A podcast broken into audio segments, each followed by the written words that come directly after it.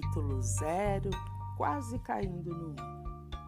E foi essa confusão em que eu me envolvi quando me entrou pela sala dentro o colorido Caio, o lacaio de Branca de Neve.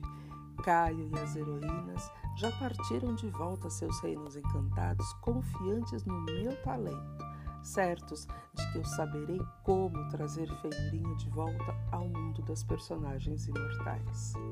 Deixaram-me um presente.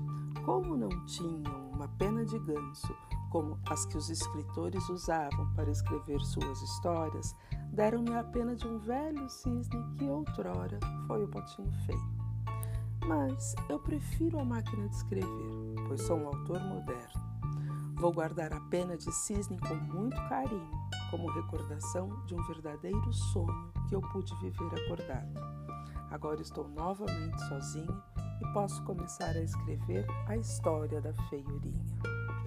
Capítulo 1 Era uma vez, há muitos e muitos anos, uma linda menina que foi raptada ainda no berço por três bruxas malvadíssimas.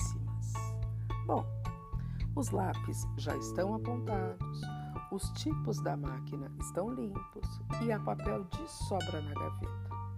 Vou dar um pulinho até a cozinha para ver se Dona Chapeuzinho, aquela gulosa, deixou sobrar alguma coisa na geladeira. E volto já já para continuar a história da feiurinha. Fim.